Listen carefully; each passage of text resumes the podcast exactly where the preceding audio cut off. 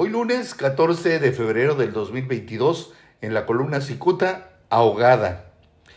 Irritadísimo por el escándalo que estalló a principios de mes en la Clínica 31 del Seguro Social en Mexicali, Baja California, el director general del Instituto Mexicano del Seguro Social, Zoé Robledo Aburto, ya decidió cesar a Desiree Garnaga Durante, quien ocupa la titularidad de esa institución en esta entidad.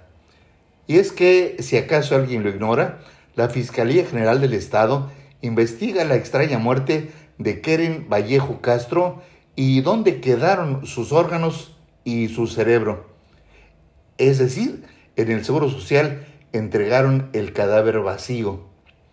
En un intento por acallar el escándalo, la doctora Zagarnaga destituyó a la directora y a la subdirectora de la Clínica 31, pues creyó que al correr a esas dos empleadas su cara quedaría limpia. Aunque Zagarnaga buscó embarrar a las directivas, el propio director Zoé Robledo tiene claro que la única responsable es Zagarnaga.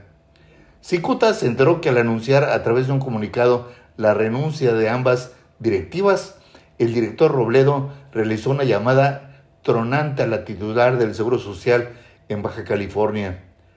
Apenas colgó el teléfono, salió furioso de su privado y pronunció palabras impublicables.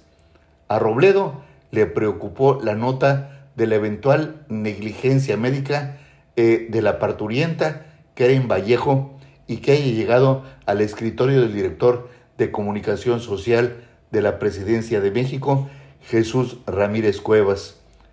Si esta información la tiene Ramírez Cuevas, entonces ya la tiene el presidente López Obrador.